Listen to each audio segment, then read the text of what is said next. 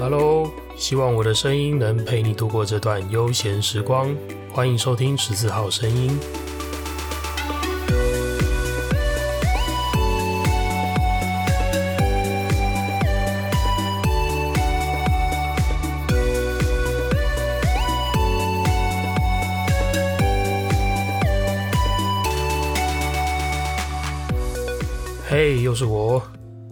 过去几集我录音的时候几乎都在半夜，现在总算有一个时间是天还亮着的时候让我开始录音了。不过呢，其实这是我早上写的，早上写的讲稿，现在已经晚上了，现在还是接近半夜了。怎么我每次都会搞到半夜这个时间才录音呢？其实说真的，我觉得我自己是一个夜行人，我不是晨行人，就是我并不是属于。早上活动的时候状态会比较好的那一个族群，我反而觉得到了晚上那种夜深人静的时候，我会精神状态会比较好，然后灵感也比较好。常常有些呃，我想要说的，我想要做的事情，我在这样子的一个情境背景下，反而我会更有动力，更有想法。本来每个人活动的时间就不太一样吧。Maybe 半夜时候录音才是真正属于我一个最适合的时机点，也说不定。好，说到这个，其实也已经有听众开始关心说我的睡觉时间到底够不够。每次都看到我平常还在上班，还在出勤，半夜才在录音，那我到底什么时间在睡觉？而且除此之外，还有其他自己的外务，还有在健身，还有什么奇奇怪怪的事情要做。诶，说真的，我睡的倒是真的还蛮少的。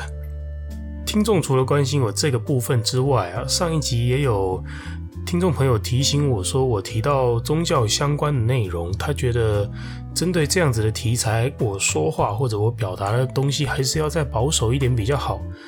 这部分我很同意，毕竟言者无心，听者有意吧。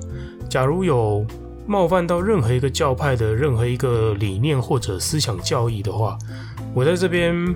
必须要好好的跟这样的教友朋友们说声不好意思，抱歉，下次我会注意。也感谢这位听众朋友的提醒。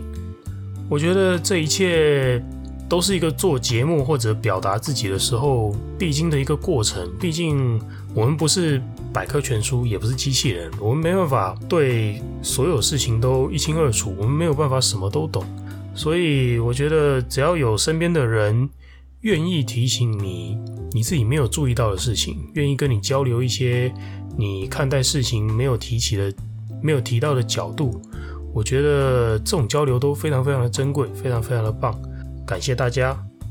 说到交流想法、吸收新知这件事情啊，除了像这样子从听众身上得到回馈回应之外，其实还有一个超级老派但是有效的方法，可以让我们。取得一些知识或者想法上的交流，我觉得这个就是阅读、读书，没错。这个活动它其实非常的静态，而且非常的内在深层。如果你要我这样形容的话，我会觉得，假如心灵可以是一个实体，可以是一个你看得到、摸得到的东西的话，读书好像就是把一个保养品啊 抹在这个心灵的实体上面，然后让它慢慢吸收的这个过程。今天呢，既然说到这个，我就来跟大家分享一本书吧。这本书的书名是《你的善良必须有点锋芒》，作者是慕言哥，一位心理咨询师。这本书是由采石出版集团在二零一七年四月的时候出版的第一集，第二集呢，则是在二零一九年的八月出版的。现在在诚品之类的书店，其实都还是买得到，而且甚至能够买到一二集的。同捆包，我也不知道是不是这样叫它同捆包。呃，像我自己当时取得这本书的时候，就是买了这样子的同捆包，两集一起买了。我知道，其实这说不定算是一本老书了，或者说，呃，讲它老书，并不是因为它出版的年份很早，而是说它的嗯讨论度和知名度，因为从一开始。它常年占据销售排行榜，而且一上市的时候就破了销售记录，这样子，我觉得关于这本书的讨论可能已经多到烂了。但我觉得没有关系，假如你是已经看过这本书的人，说不定你可以期待在这边得到一些不一样的观点。假如你是还没有看过这本书的人，那更好，接下来就带你来快速的啃啃这本书喽。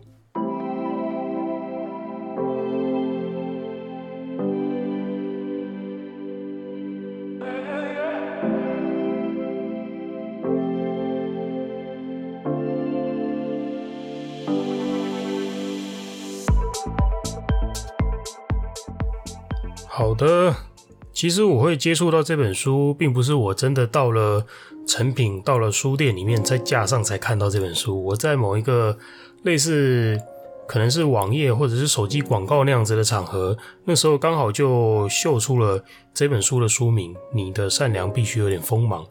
那一来我会注意到它，是因为这个标题我觉得挺帅的；二来是透过我自己用当时的认知去理解这个标题，我觉得。诶，它里面的内容和理念可能跟我有些地方蛮契合的，所以我期待我读这本书的时候可以得到一些蛮大的共鸣。在跟大家分享这本书的感触和心得之前呢，我们先快速的看一下这本书内容到底大致上都写了些什么。首先，这本书用了非常非常大的篇幅在定义善良跟智慧。就是作者用他自己的想法去告诉你说，怎样才叫做善良，怎样叫做智慧。可以说，几乎整本第一集的内容都在对照少了善良的智慧。诶，说反，少了智慧的善良，结果会是什么惨状？什么叫做少了智慧的善良呢？就是俗称的烂好人啊。作者一直不断的在用很多很多的故事，反复的换句话说，去告诉你。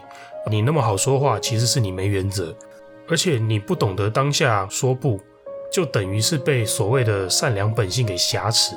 你会因为这样子而变得看不清，而变得没有主见。善良有时候不过只是弱者的挡箭牌而已。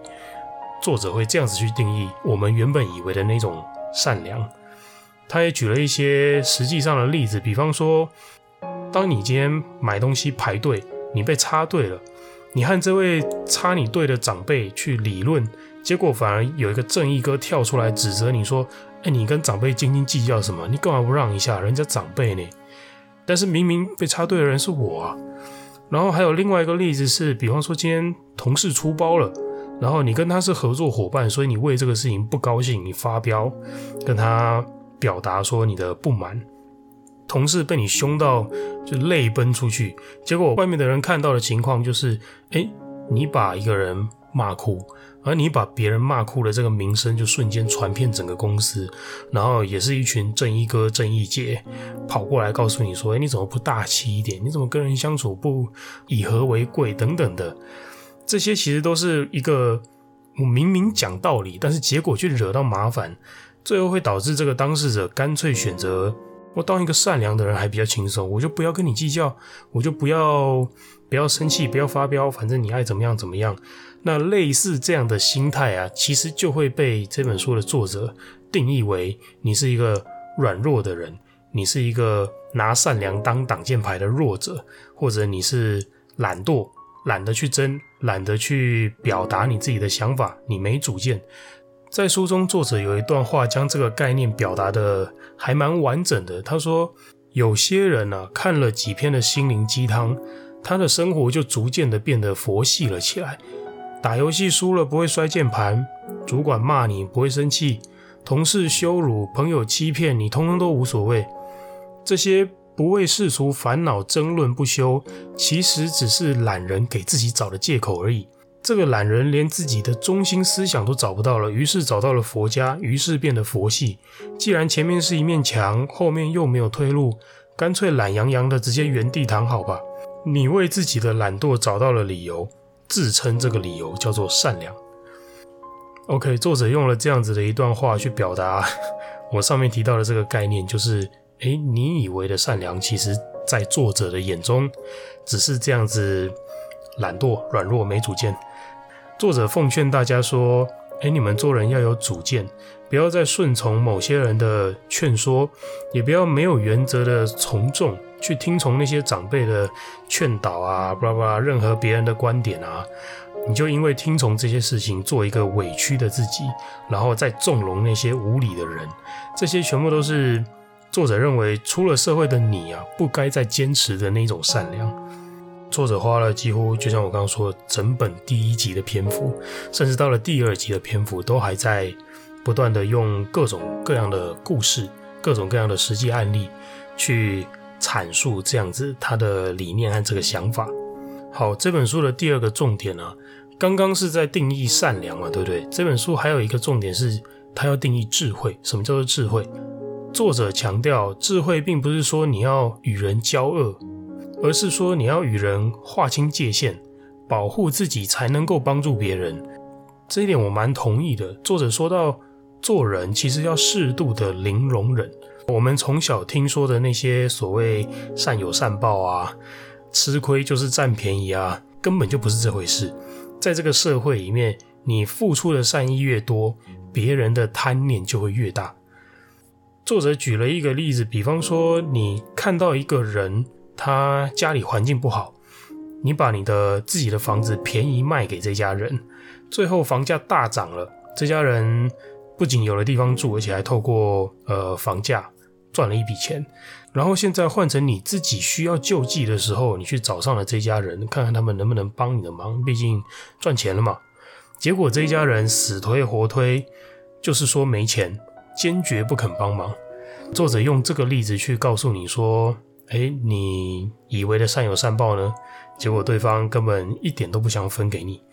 看看你付出这么大的善意，结果对方回报你的是更大的贪念。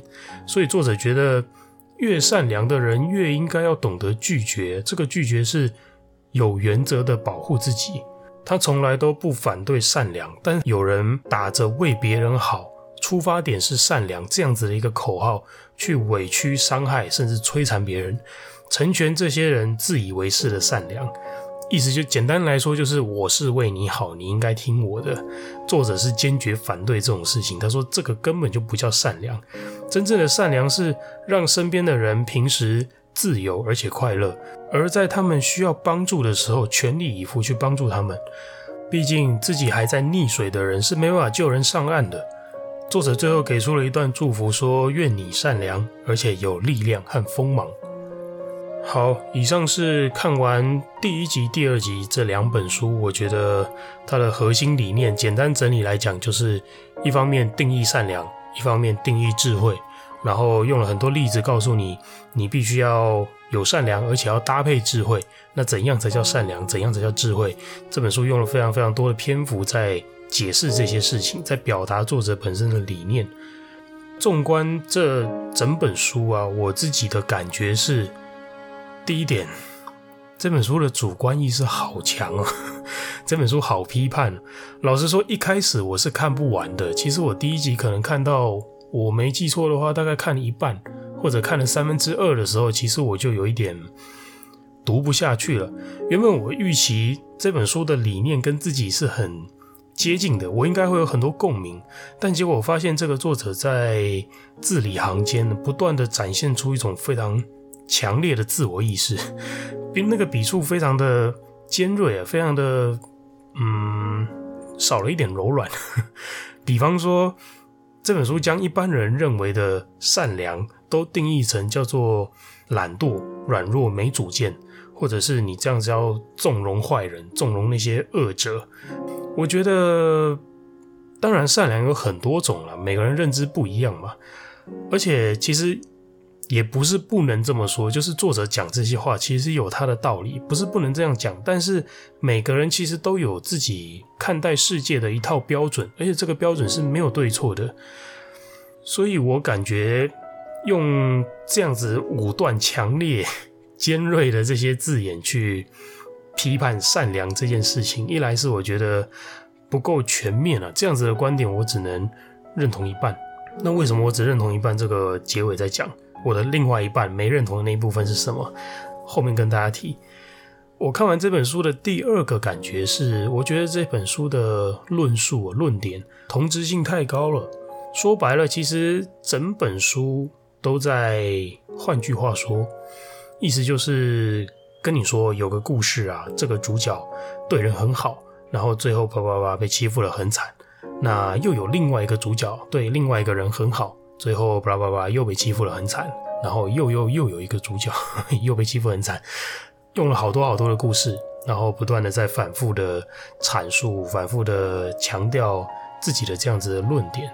我觉得，嗯，同质性太高了。呃，整本书看了大概超过一半的时候，我就发现说，哎，有这种感觉。不过前面这些都是我自己的感觉，我觉得还是有好的地方。好的地方在于，我觉得第二集比第一集好很多。关键是第二集的内容啊，聚焦了更多的部分在讨论这些所谓善良的人，他的心态心境是什么？而且作者有给出自己对这样子心态心境的看法和建议。这些是让我觉得比较实际、比较务实，而且也不那么片面的去真正的讨论说这些所谓行善的人，他们心里到底在想什么。而且第二集的态度，我觉得明显的比第一集变得更加开放、更加开明。这我自己读起来感觉还蛮明显差异的。不知道在出版的两年间，这两年中间作者发生了什么事情？呃，比方说啊。在第二集的内容有一个章节提到的观念，我觉得就非常非常值得分享给大家。这段内容是说，自我意识的内涵其实是看见自己，而不是追究自己。什么意思呢？作者进一步说明，这个社会上出现了一种极为特殊的自省文化，自由自我反省的那个自省。他说，大家都在用反求诸己和向内观察，来消灭我们自己的自我意识。只要我们跟外界有了任何的摩擦，有了任何的嫌隙，那一定是我们自己的错。但是我们要追究的对象真的是自己吗？真正的内省其实是每一分每一秒，随时都在抽离。抽离是什么意思？就是我们看见自己肉体的执着点，我们看见自己的痛点，但是我们也看得见自己的释放点。我们最首先的应该是要看见自己，而不是去追究自己，不是在你受伤后去做一个人生的负面评价，而是我们应该学会看清自我这个本体啊是如何在一段关系当中存在的。所有的关系其实都是快乐跟痛苦在照见你的伤口而已。这个关系会长这样，其实是反映你的快乐点在哪里，也反映你的痛苦点在哪里。所以作者觉得。真正的善良其实只跟原则有关，跟你无私奉献的多或者是少无关。我们值得善待自己，也值得拥有他人的善意。我们不要虐待自己，否则别人只会觉得他可以更加变本加厉的虐待你。这段理念其实我自己非常喜欢，觉得好吧。虽然 虽然上面这段话字里行间还是能够透露出一点那种尖锐的笔触。当然，也可能是我自己太敏感了。我自己解读这段话，我觉得有一个很大很大的关键可以点出来分享给大家。我觉得这个关键就是试判力，认识和判别的能力，并不是我要去定义善良或者智慧，比较偏向反求诸己，还是比较偏向外部归因。其实没有，完全没有偏向任何一方。而是你真真正正的去看清、看明每一件事情，对每一个人都有一个专属于他个人最适合的平衡点。可能这件事情你要反求诸己多一点，但是换到另外一件事情，诶，你又要外部归因多一点，并不是说别人说的你都不要听。也不是说所有事情都只能在自己身上找反馈、找回应，有些事情啊的问题就出在别人身上啊。你在这样子的事情上面一直不断的反求诸己，那 你只会限制自己在这件事情上面寻求解答嘛，那反而会变得钻牛角尖了。另外，其实也有一些事情并不是只能用一种观点来解释，所以有时候你参考一下别人的论点，利用一些所谓外部归因的方式。解读这件事情，说不定是反而是提升你自己内在的空间，呃，练习你自己思考的维度。那我觉得何尝又不是一件好事？所以其实整本书我最最最认同的，可能就是这个理念了吧。其他的部分，嗯，好尖锐啊，刺刺的。好，最后总结一下我读完这部作品的感触吧。别人眼中的吃亏啊，其实不等于我们的情绪。我们其实要能够。完整的自己去定义自己的情绪，去享受自己的快乐，而且那个快乐是专属于自己的，不用透过别人来定义你的善良，你的行为是否懒惰、懦弱、愚蠢、吃亏。其实我们的行动一定都有我们自己的考量，而且这些结果也都由我们自己来承担。当然，我不是说就是 你的你的快乐如果来自杀人放火，你也尽量去做，不是这个意思哦。所以大家不要成天想着拿这种极端的例子来推翻我。想要提起这点，只是因为在读这部作品的时候，其实还没有读完之前，我就一直都有这样子的感觉，就是哇，这个作者一直不断的嗯批判善良这件事情，就是告诉你说，哎，你看这个人，他以为他这样子叫善良，最后过了多惨。但是在看见这个人多惨多惨的同时，其实我认为啊，作者会不会忽略了这个人在当初对别人好的那个当下，他其实已经得到快乐了。说不定他根本就不在意自己在对别人善良，在对别人好之后，反而被人家凹了一顿。他根本不在意后面那个结果，因为在行动的当下，他就已经得到快乐了。万一真的是这样呢？我觉得，如果整本书都没有在引导大家看见说，其实有这样子的可能，然后整本书就一直不断的在批评说啊，你看他结果被人家凹啊，你看他结果大家都不重视他啊，好惨好惨，这样子他的善良就是没有锋芒的，不智慧的。我觉得可能就太过片面了，因为说不定对他来讲，他的善良根本就不需要智慧啊，根本就不需要作者所谓的锋芒啊。他在执行他这样的善良，他在对人释出善意的当下，他就已经得到快乐了。好，最后希望大家都可以像第二集提到的那个内容那样子，可以看见自我，而不是追究自我。如此一来，当有人在对你的行为在那边指指点点的时候，其实你可以一派轻松的回应他：第一，我这样有何不可？第二，关你个毛事！好，希望大家都可以自由开心的成就自己的快乐，定义自己的善良。好了，说书的部分就先进行到这边。第一次尝试这样以说书的方式来跟大家交流感触，不知道各位听众听了还喜欢吗？假如你不喜欢的话，我也只能对你说，有何不可，关你毛事。好了，不要闹了，得罪粉丝是嫌自己命太长。拜托各位不要走心啊！假如有任何的意见建议啊，还是欢迎都跟我好好的交流。就像接下来我要进行的这个轻松愉快的听众时间。